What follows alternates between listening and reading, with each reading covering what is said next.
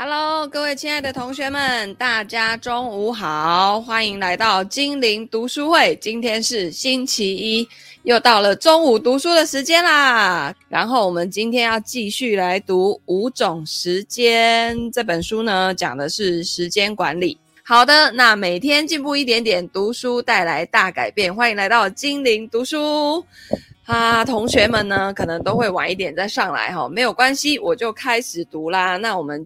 今天要读的就是这一本《五种时间》哈，然后如果你好奇这个作者是谁的话呢，欢迎到读这本书的第一集那边去听哈。然后我来看一下，我们上次读到的是我们第二章，已经读完了。Hello，佩文来了，好的，最忠实的观众，好。那我们今天呢，要进入第三章，就是赚钱时间。我们上一次呢，前几天都在读生存时间。那生存时间呢，其实有主动跟被动的，而且都是会处于那种在比较痛苦的一个状态。那到了赚钱时间呢，赚钱时间它是一个终极的等式。他说：“作者说，欢迎来到赚钱时间。当你呢，在主动生存时间当中捕捉到某种奇特的力量的时候，你就会到达这里。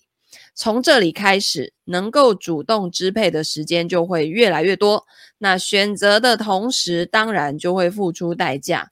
渴望赢的同时，还要克服对输的恐惧。”老鼠不去吃奶酪就可以万无一失，取真经就有九九八十一难。但是奶酪总是想吃，真经也还是要取。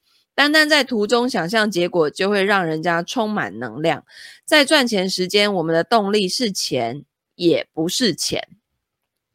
正如做成一件事情的力量，往往不是来自于事情本身。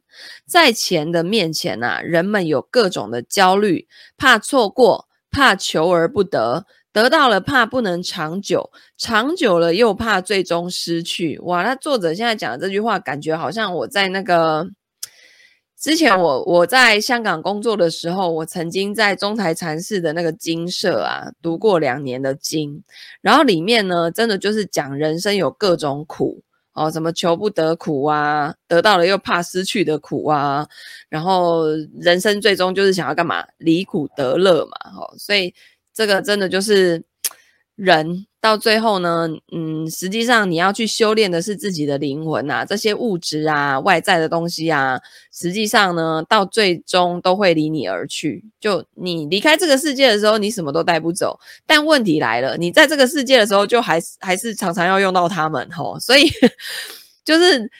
我我们绝对不要二元对立，就是啊，反正钱呐、啊，生不带来，死不带去啊，哦，想那么多干嘛？不好意思哦，你只要活在这个地球上，你就活着，你就是必须要考虑到这些问题，好不好？所以当然不是说啊，你做所有的事情的出发点都是为了钱，但是呢，你也不可以把钱看得如此的淡，好不好？就是你要有计划，然后要有方向的去让自己成长，成长的过程呢，钱它是自动会滚进来的，但。前提就是你的那个起心动念，好，所以如果你都是有这种各种焦虑啊，然后害怕错过，就像就很像有人投资，他就会很害怕错过现在市场上很夯的话题，譬如说啊，大家都在投资五 G，那我是不是也应应该要来买一点？然后最近那个哪一家投信公司又要发行什么新的 ETF，我是不是也要去了解一下？就是。我们哪有那么多时间跟精力去了解这么多东西呀？如果每一样金融商品出来你都要去学的话，那我跟你讲，你真的什么事都不用做了，因为金融商品哦，几百万种、几千万种，你根本就学不完。好，所以呢，怕求而不得，然后得到了还怕不能长久，长久了最怕最又怕最终会失去，这就跟那个秦始皇以前想要长生不老是一样的道理嘛。那在时间面前呢，人们长期处在怕错过一个时代的焦虑里面，而且我发现现在的媒体都会善用这样的焦虑，然后让你呢去做各种的消费，然后我就发现很多人呢，他花钱消费只是为了买心安，譬如说，很多人来报名我的那个呃 ETF 的课程，他觉得他有报名了。就是他有跟上这个时代的脚步，但是呢，他一天的任务都没有完成。真的就是一个来抖内给老师的概念，你知道吗？哎呦，真的是不要这样嘛，吼。好，所以为了要治疗焦虑呢，每一个时代都会产生跟生产力水平相对应的说法跟手艺，有的劝人撒大网，有的劝人磨利刀。那人们呢，也在可支配时间的面前开始面临真正的选择，是这些选择造成了人与人最初的分野。如同运动员密码在生存时间当中的意义，在赚钱时间当中也有两个基本的观点哦。佩文说五倍券就是很好的例子，嗯，其实五倍五倍券其实就是某种程度的那个政府撒钱嘛，那它其实就是，哎呀，反正通货膨胀怎么来的，就是这样来的哈、好，那两个基本的点是什么呢？第一个。保持循环增强。第二个，时间不愿意回报涣散跟没有恒心的人。那什么是赚钱时间呢？在五种时间的体系里面啊，人们从事的所有事物被分成了五种，其中有一种特殊的时间叫做赚钱时间，跟其他四种时间的逻辑一致。赚钱时间的完整表述是什么呢？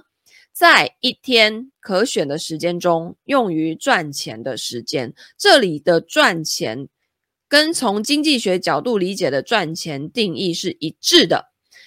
那是什么定义呢？赚钱等于创造价值的过程。用于赚钱里面的用于有两层意义。第一层，这段时间是人主动选择的。第二层，投入专门的时间去做了赚钱这件事，至于结果到底能不能赚到钱，或者赚到多少钱，是这段时间投入之后的产出，并不一定是当时就能交付的。当时就能交付的，未必属于赚钱时间。那到底在单位时间内做什么才属于赚钱时间呢？关键在于是否持续。增强了核心竞争力。用一句话完整概括，就是单位时间内只对某种产品的核心竞争力做功，直至把该产品的核心价值推到远超行业平均水准的程度。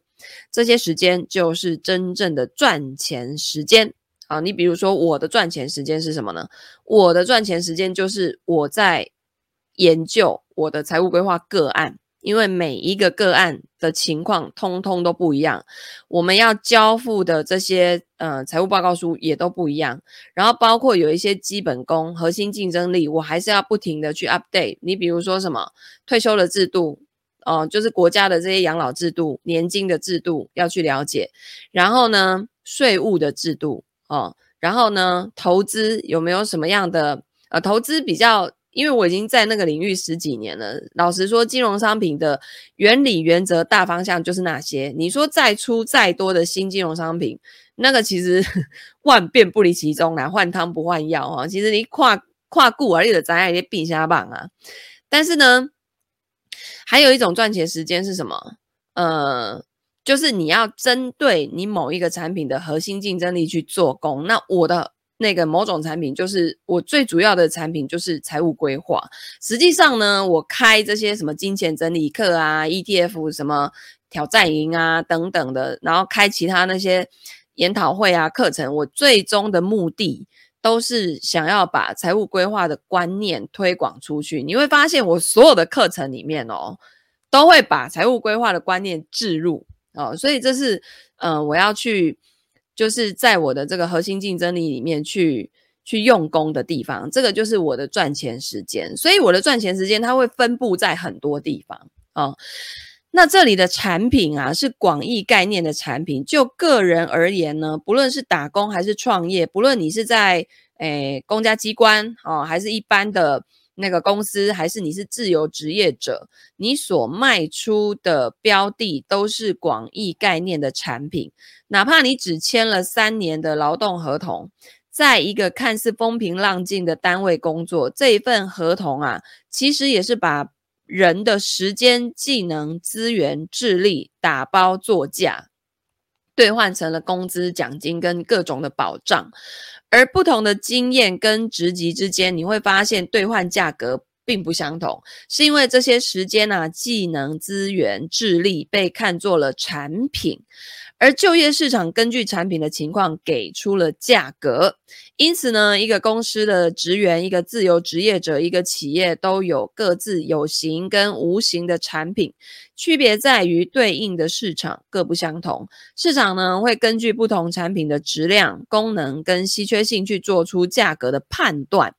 从这个角度来看，任何需要依靠交换或者销售取得收入的人或者机构。都具备产品属性，只要具备产品属性，都应该存在赚钱时间，让自己的产品更有价值，更被市场接受，更多的被购买。那么，当你呢，在一天当中安排了特定的时间，将这段时间用于提高自己的核心竞争力，以及具备更大的价值跟更有竞争力的价格，你。很可能就是在安排赚钱时间。那么赚钱时间跟上一章里的主动生存时间最大的差别在哪呢？这个差别非常的关键。首先，先看五种时间的首要功能，就是帮助人辨认当下。那么当人处在典型的赚钱时间之中呢，会相应的有别于其他时间中的感受。以下是赚钱时间的感受特征。首先，如果你现在处于赚钱时间，你会有以下这些感受，你自己看看有没有。第一个，你会感到心情激动、跌宕起伏，有强烈的自驱力跟目标感。第二个，你会感到过程当中的确定性跟不确定性交织。焦虑、压力跟期待也会互相交织。那你会第三个是你会得到核心竞争力跟财富的累积，阶段性达成的快乐跟没有达成的痛苦，对价值的原理跟规律的理解，对金钱意义的寻求。好，所以呢。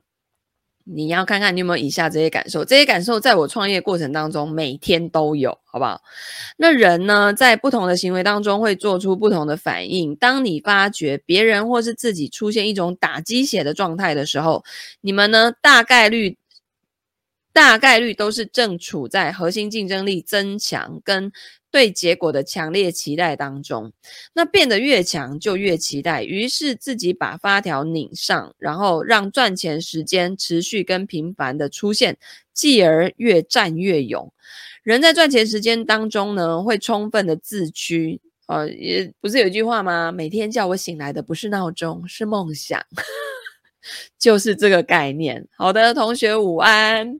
好，然后佩文问说：“做的行业把它做到最好的意思，譬如说我在财务规划的领域，我就要做到至少在台湾是领头羊，对吧？我现在那个整个财务工程的模型的测算，市场上没有一家在做，然后没有一家是后面没有商品的。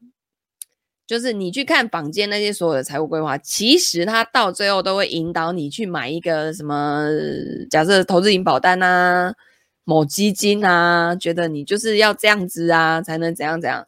但是呢，我的财务规划到最后是不会有具体的金融商品，我只会按照你的现况去做调整，怎么样去优化它。因为我没有东西可以卖给你啊，所以这个是市场上我没有看到有人有这样在做的。OK，好，所以呢，嗯、呃，我就可以做到行业的。算是领头羊，因为财务规划真真正正的意义不是在卖商品，对吧？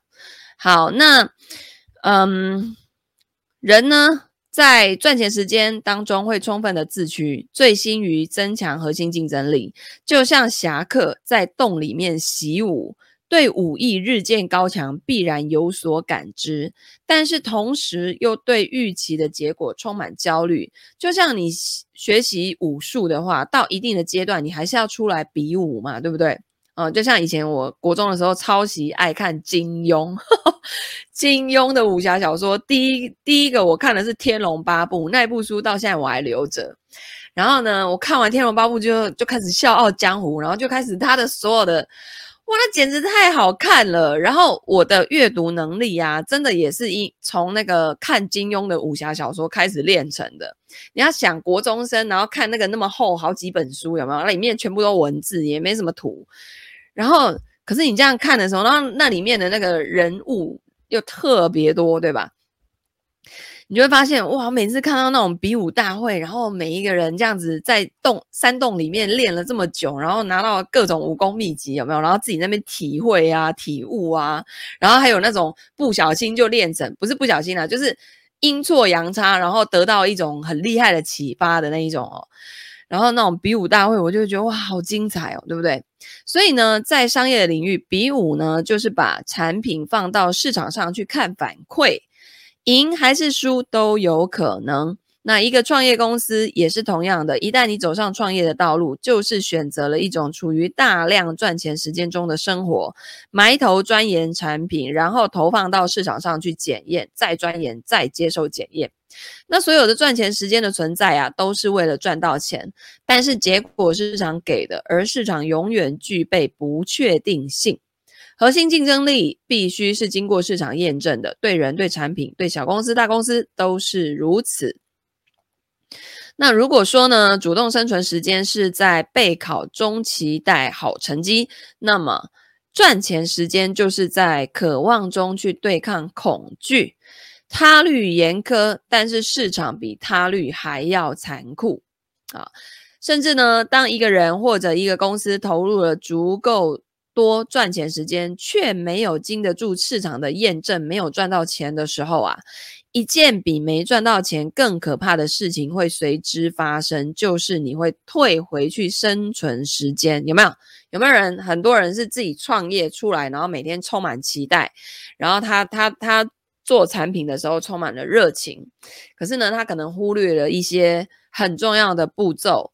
然后忘了忘了做市场调查，导致于他做出来的课程或是产品是在自嗨哦，所以呢，他最后就会觉得啊，我果然是个不适合创业的人，于是他又回去当上班族。这个时候呢，他就会退回去变成生存时间，然后就会很痛苦，因为所有的一切都不是他愿意做的。然后呢，他就会进入大量的被人，他无法自律了。这个时候，他只能大量的被他律，好不好？好，那嗯。因为呢，这个重返生存时间啊，就意味着你只能为了生存疲于奔命，解决燃眉之急。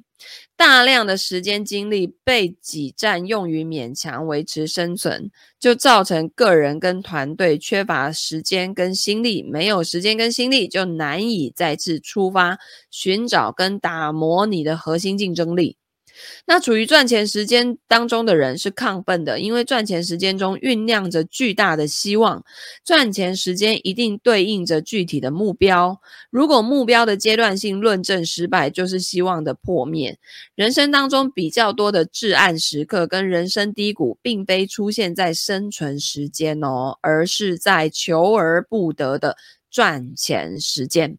为什么人会忧郁？人会处于低谷的原因，就是因为你原本有着很高的期望，结果突然间期望落空了。这个比你本来就在那种生存时间，然后被被他律，被时间都被别人安排，然后你就是知道这一切，然后你也没办法，就是只能这样子的那一种低潮会。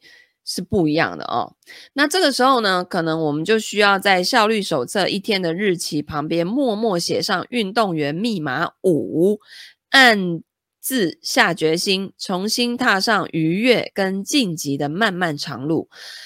事实上呢，无论是个人还是公司，都会长期处在一个生存时间跟赚钱时间并存的漫长时期。你既要做奔向新世界的事情，又要忙着在旧世界里缝缝补补。在有限的时间表上啊，当需要同时考量他们的比重跟优先级的时候，就出现了关系现在跟未来命运的时间管理问题。也会有个人跟公司从此无暇关注赚钱时间，长久的退回生存时间当中去了。那核心竞争力跟循环增强，嗯，他这边要讲的就是主动生存时间跟赚钱时间的差别是什么呢？第一点就是是否瞄准了核心竞争力。第二点，核心竞争力是否进入了循环增强的模式，让你从生存时间当中活下来的普通竞争力已经不够了。你想要让赚钱时间里的投入有所斩获的话，你要想产品价值不断的被推高，就需要核心竞争力的循环增强。赚钱时间描述的有效行为，目前看来十分简单朴素。似乎就是两件事，第一件事就是找到核心竞争力，第二件事情就是花时间持续对其做工。就是你找到核心竞争力之后，你要开始对它滚雪球。好，对个体来说呢，赚钱时间的操作应该是：今天我决定拿出一小时，让我从擅长继续走向无限优秀。累计一万个小时，让我的优点，让我的长板长出天际，加强核心竞争力的事情就应该做下去，并且矢志不渝。像李小龙不是讲过一句话吗？就是我不会害怕有懂得一万种招式的人，我害怕把一个招式练了一万次的人。那个会很惊人，好不好？那说一个人很强啊，通常指两方面的强。第一个是说这个人核心竞争力很强，第二个是说这个人结构强。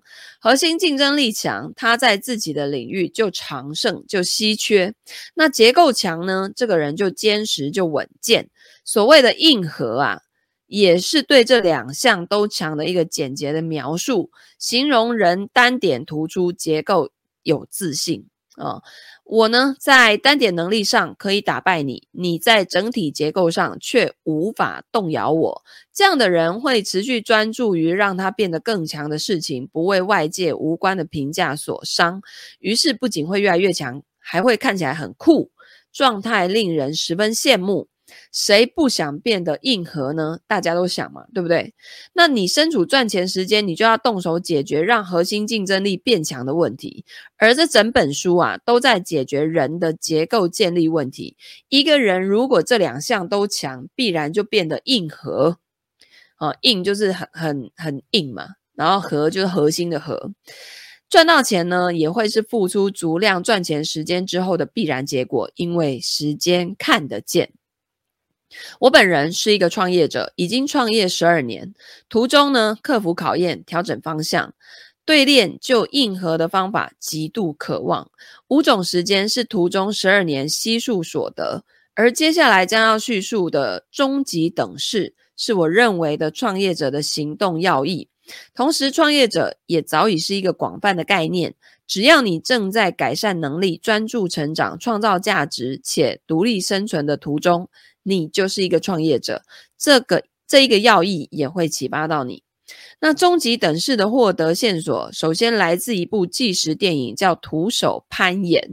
呃，这个英文好像叫 Solo 吧？那个是在讲，就是一个那个徒手攀那个酋长岩。我跟你讲，那个酋长岩，你看了真的会吓死。它就是一个非常非常高耸的岩石，然后它真的就是。九十度的那一种，然后表面非常平滑的那一种，然后国外真的有一个阿东啊，就其实很多那种攀岩高手，就是对那一面酋长岩，对于他们来讲就是人生的叫做是什么终极挑战。然后那个纪录片就是讲这个选这个这个。喜欢攀岩的人，他是平常如何做准备？然后他从小到大是一个什么样的状态？然后呢，他那个一开始有攀岩的这个兴趣是什么时候发现的？然后这当中他征战的大大小小的那种很神奇的那种，反正你看到攀岩，你就会觉得哇塞，那全身的肌耐力得有多强啊！然后，而且你看到那酋长岩的时候，我真的跟你讲，那真的只会腿软。然后这个做就是那个。那个那个主角啊，他还没有绑任何的绳子诶，就是他徒手，他没有任何的安全防护诶，那下来直接就是再见，你知道吗？哇，然后 你就会觉得怎么会有人就是对于这种东西已经上瘾成这个样子，然后那真的就是他一生的愿望诶，就。一定要完成这件事情，这样子哇，这超酷的！你们有机会可以去看那部纪录片。我曾经在有一封 email 写过，我我有点忘记了，那个很久之前写的。因为我当时呢，就是看到那一部片的时候，我也觉得 Oh my God！然后呢，这个作者说他在二零一九年九月呢，参加了这部电影的中国首映会。深受震动，并且写下了一篇观后感。为了能充分说明终极等式所蕴含的意义，我在本书收录了这一篇观后感全文。哦，那完整的公式跟解析呢，会呈现在这之后。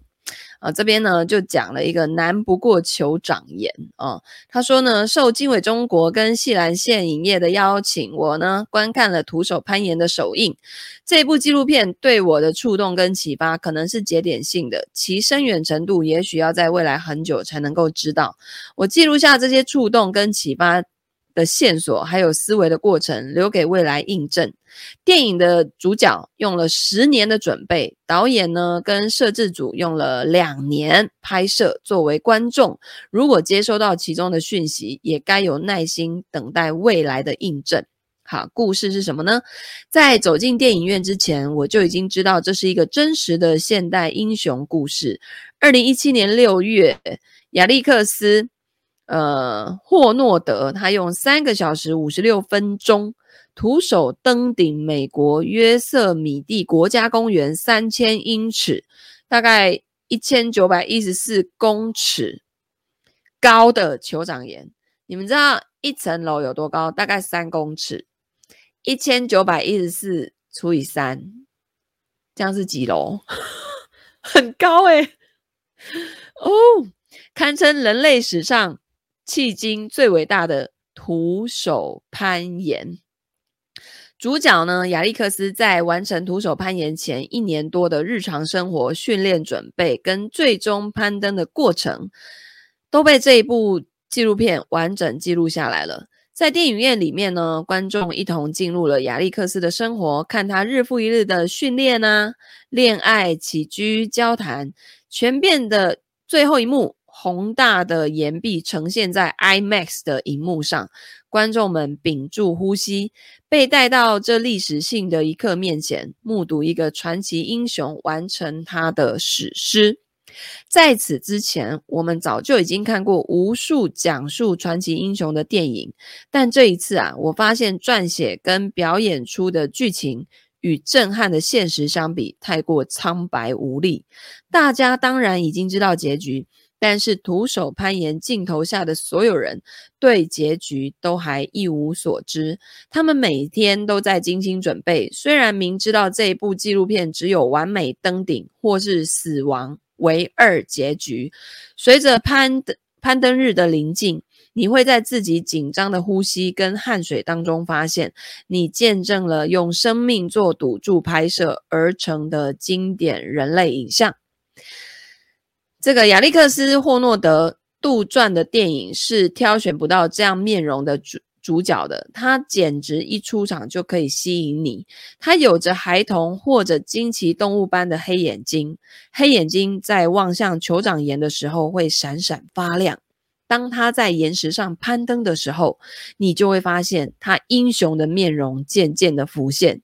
然后呢，你还会惊讶于在一部纪录片当中。几乎出镜的每个人物啊，包括摄影团队，都有着好看到别致、世俗生活中并不常见的轮廓。这可能是因为常年的攀登训练，可能是因为神情专注，也可能是因为见过许多常人无法想象的美景。随着电影的推进，观众都会有问题想问啊、哦。这一首呃，这个纪录片的英文名字叫《Free Solo》。F R E E，然后 S O L O，啊、这个叫徒手攀岩，那就是在没有任何的辅助跟保护的情况下去攀岩，它是非常危险的极限运动，死亡率高达百分之五十。而酋长岩是公认的攀登高度极高的岩壁之一，经过千万年冰河冰河的洗刷，可以说就是一个巨型光溜溜的岩壁，角度呢，几乎是垂直于地面。那徒手攀岩者需要利用岩石面上的微小起伏跟粗糙面来获得支撑，向上攀爬。那搭便车之路啊，Free Rider 是攀登酋长岩最经典的路线哦，就是那个酋长岩，很多人去研究，有从这里的，有那里的，总共三四条路线的样子。然后其中有一条路线叫做 Free Rider，全长呢三千英尺，大概九百一十四米，呃九百一十四公尺，共三十三段。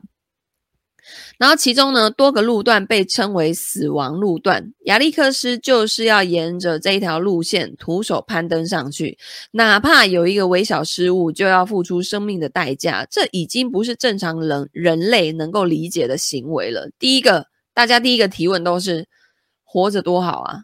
那、你为什么要爬这个？哦，那亚历克斯呢，在电影中反复描述了这个问题的答案，总结起来就是必须爬。因为酋长岩是毕生的理想，酋长岩在胸中燃烧，这个东西就在他的待办事项列表、年计划、月计划、周计划、遗愿清单上面都有。睁开眼睛就是酋长岩，吃饭喝水也都是为了酋长岩。当你呢，在电影里面可以发现，他既是这么说，也是这么做的。另一种送命水平相当的运动，就是登山者的爱好。有一句差不多的话叫做“山就在那里”。换到亚历克斯这边，应该就是酋长呃，岩石在召唤，召唤了多少年呢？电影告诉我们，亚历克斯从把酋长岩当作梦想到达成徒手攀岩，准备了十年。如果你在看电影的时候啊，内心这样提问了，那么据说本片导演的一个重要目的就达成了，因为你提出了一个关于人生终极意义的追问。这个问题，你只要想问亚。亚历克斯就等于在问你自己，因为在电影当中，亚历克斯反问到：“人总是要死的嘛？那人们会因为这样那样而死，我为何不可以因此而死？”他觉得，就算死，我也要死在我自己最喜欢的运动上，反正都要死嘛，我可以自己选择，好酷。然后第二个问题，徒手攀岩有什么意思呢？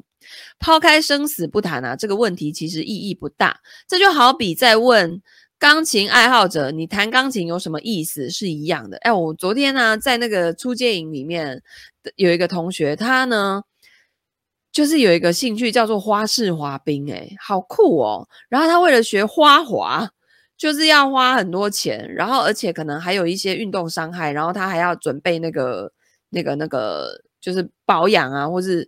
复健推拿的那种钱，很酷，对不对？哦，那一类爱好啊，令人深陷，自然有它的妙处，内里必有外人无法体验的美好跟自由。问题就在于，当这个爱好或者说热爱可能让人搭上性命，它还有什么意思呢？如果提出的是这个问题，那么我们其实就是在探讨一个更深刻的命题，也就是为什么人类要追逐极限运动。哦，像那个什么穿着那个飞鼠装，然后搭飞机，然后这样飞下去，那个，诶，那个极限运动很多人爱，然后真的也很多人因此而丧命，然后旁边在看的人就会匪夷所思啊，就会觉得啊，为什么要这样，对不对？那亚历克斯的回答是：如果你追求完美啊。徒手攀岩应该是能让你最接近完美的运动了，在那么一瞬间感受到完美，非常美妙。一心追求卓越跟完美，我就是这样长大的。我正在做前无古人的事情。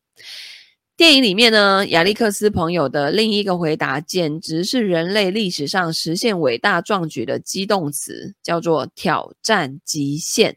但是呢，这个朋友后半句的表达是。但如果你挑战极限，最终会止于极限。从头到尾，朋友们都在深深的忧虑，担心他会死，担心主角会死。那看到这里呢，你可能觉得亚历克斯确实很疯狂，但有点像英雄了。怎么样判断一个人是不是为理想奉上生命的英雄呢？你不希望自己跟亲朋好友是这样的人，但是希望世界上有这样的人，那这个人大概就是英雄了。第三个问题。他的家人跟朋友不会拦着他吗？徒手攀岩作为纪录片之所以好看，就在于主角竟然还有一个女朋友，他们呢还刚交往不久，她还挺漂亮。那我们爱看的传奇英雄电影里面都有爱情戏，这个真实故事里面竟然也有，也太棒了吧！那么女朋友有没有拦着他呢？想拦，想拦呢、但是根本拦不住啊。啊，亚历克斯呢，非常肯定的说，在女朋友跟徒手攀岩之间，我永远都会选择徒手攀岩。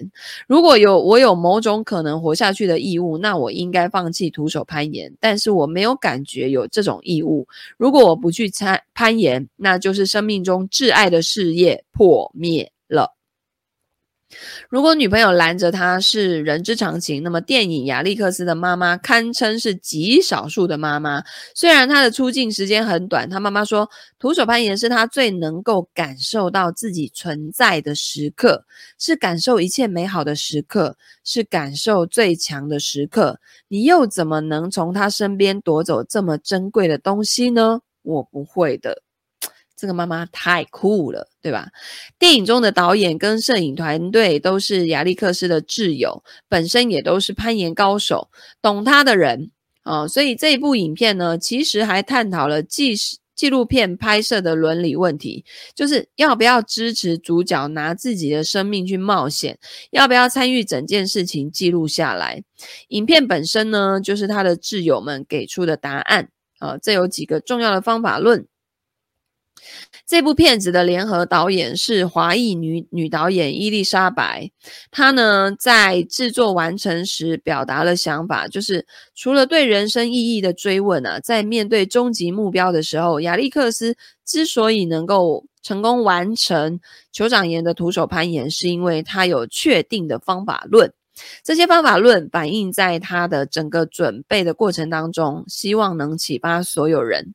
关于亚历克斯如何达成如可不可思如如此不可思议的宏伟目标，有哪一些方法呢？以下做一个提炼哦。首先，性、人体跟原生家庭，面对各个领域那一些不出世的大神，人们会先归因于天赋。电影当中也记录了亚历克斯。就是脑部核磁共振的检查结果，就是他大脑当中这个杏仁体的抗恐惧能力啊，明显异于其他攀岩者。他的朋友分析说啊，徒手攀岩训练了他的情绪，他不会像其他人那样子容易受到情绪的影响。除了遗传，这也是他过去经历的产物。在影片的前半部呢，亚历克斯直接承认自己是在追求完美中肯定自己的，这是他徒手攀岩的一部分动力来源。因为他妈妈严厉的程度是差一点也不行，不够好，过得去也不行。那他又告诉大家，他是在十岁的时候受他爸爸的启蒙开始攀岩的，结果之后呢就一发不可收拾。